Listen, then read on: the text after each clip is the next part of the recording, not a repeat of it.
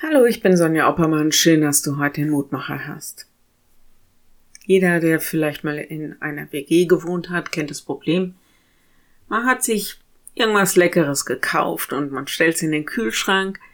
Bloß nicht immer bleibt das so lange stehen, bis wir das essen wollen.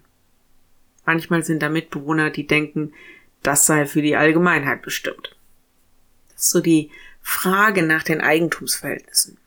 Was gehört mir? Was gehört dir? Was gehört uns zusammen? Wir wünschen uns, dass andere unser Eigentum respektieren. Der Lehrtext weist uns heute auf Gottes Eigentumsrechte hin und wenn man weiterliest, fragt man, ob wir die immer respektieren. Interessant ist das doch, wenn wir über Weihnachten nachdenken, dann denken wir oft, dass Gott uns besucht, dass Gott unsere Menschheit besucht, vielleicht uns selbst. Und es stimmt ja auch irgendwie und gleichzeitig nicht, denn es geht ja doch um mehr. Der Lehrtext heute sagt, er kam in sein Eigentum. Johannes 1, Vers 11. Und vielleicht ergänzen wir im Kopf schon automatisch, und die Seinen nahmen ihn nicht auf.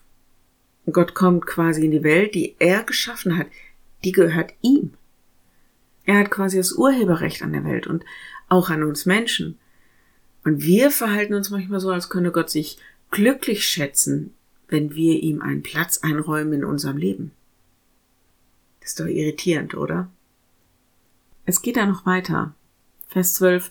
Wie viele ihn aber aufnahmen, denen gab er Macht, Gottes Kinder zu werden.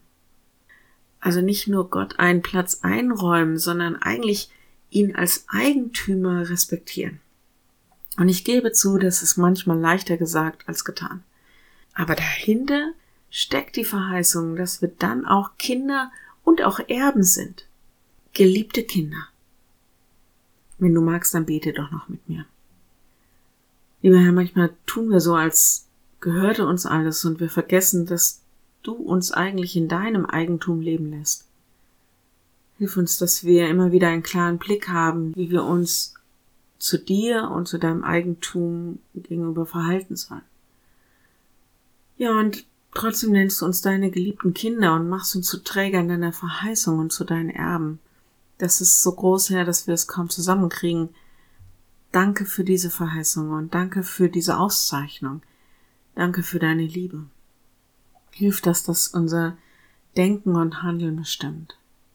Und so geh du mit in diese letzte Woche vor Weihnachten und schenk uns ein Augenmerk für das, was nun wirklich wichtig ist und was zählt. Amen. Morgen ein neuer Mutmacher. Bis dahin. Bleib behütet. Tschüss.